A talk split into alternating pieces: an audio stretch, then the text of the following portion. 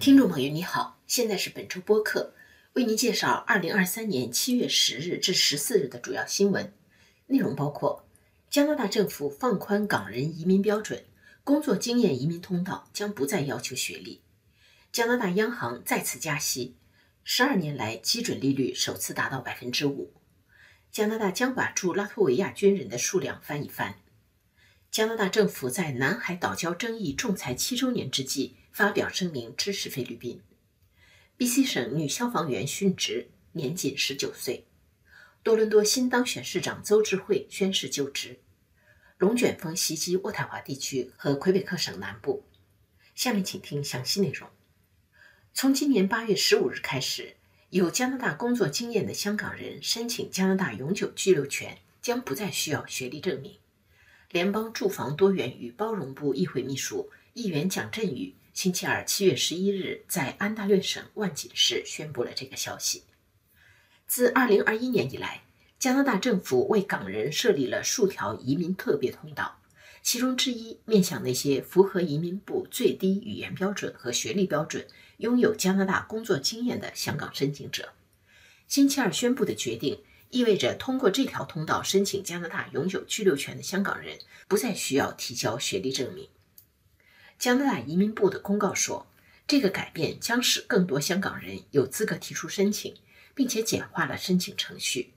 移民部在今年二月份延长港人移民特别通道时，已经把对学历的要求从过去五年中获得加拿大或外国高等学历扩大到过去十年。港人移民加拿大的特殊通道分为要求加拿大学历的 A 类和要求加拿大工作经验的 B 类。两类通道的申请期限都已经被延长到二零二六年八月三十一日，港人开放式工作签证的申请日期被延长到二零二五年二月七日。截止到今年四月三十日，加拿大已经通过特别通道接收三千一百二十二名香港移民。加拿大银行星期三七月十二日把基准利率提高了零点二五个百分点。自2001年4月以来，加拿大基准利率首次达到百分之五。加拿大统计局上个星期宣布，六月份新增六万就业岗位之后，经济学家们认为基准利率升高不可避免。不过，现在他们对央行今年夏季过后是否会再一次加息做出不同的预测。有些人认为加拿大正在看到加息隧道尽头的光亮，也有人认为。央行加息公告的措辞显示，再次加息是可能的。新冠疫情期间，加拿大银行把基准利率维持在百分之零点五以下整整两年，然后从二零二二年三月起连续十次加息。当时受低利率吸引买房的人，最近一段时间经济压力大增。加拿大银行的公告说，随着能源价格和商品价格的下降，全球通胀正在放缓。但是迅速增长的加拿大人口导致就业岗位、消费额和对住房的需求增加。要达到把加拿大通胀率降到百分之二的目标，将需要比预期更长的时间。截止到五月份，加拿大通胀率已经放缓到百分之三点四。加拿大总理特鲁多星期一七月十日与拉脱维亚总理举行了联合新闻发布会。特鲁多宣布，加拿大将在今后三年内为北约在拉脱维亚的行动增派一千两百名军事人员，拨款二十六亿加元。目前有八百多名加拿大军人驻扎在该国。北约在俄罗斯吞并克里米亚之后，开始在东欧和波罗的海国家部署军事力量，以帮助这些国家防范俄罗斯扩张。其中一个多国部队驻扎在拉脱维亚。上个月。加拿大政府宣布，今年秋季将在拉脱维亚部署一个坦克中队，由十五辆豹二主战坦克和一百三十多人组成。特鲁多星期一还看望了驻拉脱维亚的加拿大军人，他随后前往立陶宛首都维尔纽斯出席北约峰会。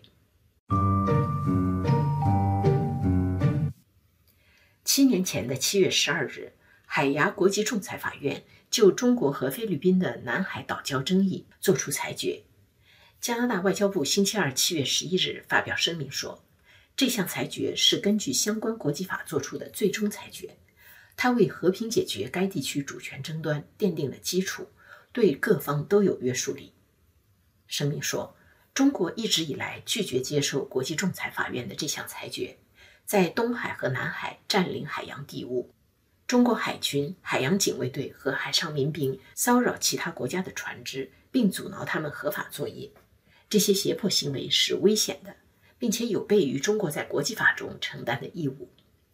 声明重申，加拿大坚决反对威胁现状的单方面行动，并与菲律宾以及所有东盟国家站在一起，携手合作，共同维护作为安全负责的海事活动基石的国际法。声明还说。加拿大欢迎东盟国家和中国为制定南海行为准则所做的努力，鼓励各方增加谈判透明度，并强调任何协议都必须尊重和维护所有国家根据国际法所拥有的权利。加拿大去年推出新的印太战略，调整了在这个地区的政策。中国声称拥有南海几乎全部区域的主权，菲律宾和越南等国家声称拥有部分地区的主权。中国在这个地区有争议的岛礁进行填海造岛工程，引起周边国家的不满和担心。二零一三年，菲律宾就南海岛礁争议向海牙国际仲裁法院提出仲裁要求，该法院按照联合国海洋法公约成立特别仲裁庭，并在二零一六年七月十二日作出裁决，否定了中国长期以来所主张的九段线说法，称中国在南海的历史权利。与菲律宾一样，不能超过联合国公约所允许的范围。中国不承认仲裁结果，称这项裁决是一张废纸。星期四，七月十三日，在 B.C 省东南内陆山区，十九岁的女消防员德文盖尔在救火的时候，因被一棵倒下的树击中而丧生。当时，她正和队友一起。清理起火地点旁边的一片林地。负责对事故进行调查的加拿大皇家骑警说，戴尔的队友找到了他，并对他进行了基本的救护。他随后被用直升机送到附近的雷夫斯托尔市维多利亚女王医院，但伤重不治。消息传出，全国各地的同行、社区领袖和政府官员纷纷表示悼念。总理特鲁多说：“戴尔的死令人心碎。”我们永远不应该忘记这些英雄每次冲向险境时所冒的风险。B.C 省火灾服务署发言人查普曼说：“灭火本来就是高风险工作，而该省今年的山火比以往任何一年都严重。消防员每天工作十四个小时、十六个小时，甚至二十个小时，因此面临更大的危险。B.C 省目前有三百五十多处山火在燃烧。”戴尔是 B.C 省过去十三年来第四位殉职的灭火人员。二零一五年，六十岁的伐木工约翰·费尔和他一样被倒下的树击中。二零一零年，五十八岁的飞行员蒂姆·怀廷和他三十六岁的同事布莱恩·蒂利驾驶的灭火直升机在利顿市附近坠毁。多伦多首位女性少数族裔市长邹智慧。星期三，七月十二日正式上任。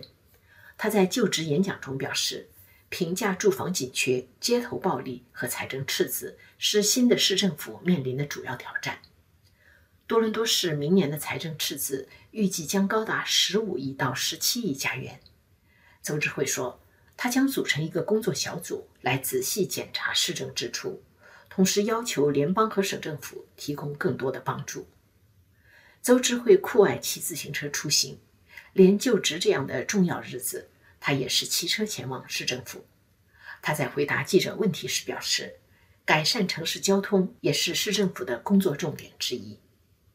六十六岁的邹志慧出生于香港，十三岁时随父母移民加拿大。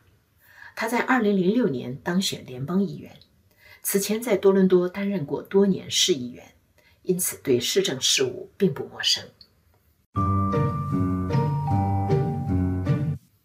星期四，七月十三日下午，加拿大首都渥太华南郊遭到龙卷风袭击，至少有一百二十五栋住宅被损坏，一些街道也因暴风受损，有一千六百多户家庭断电。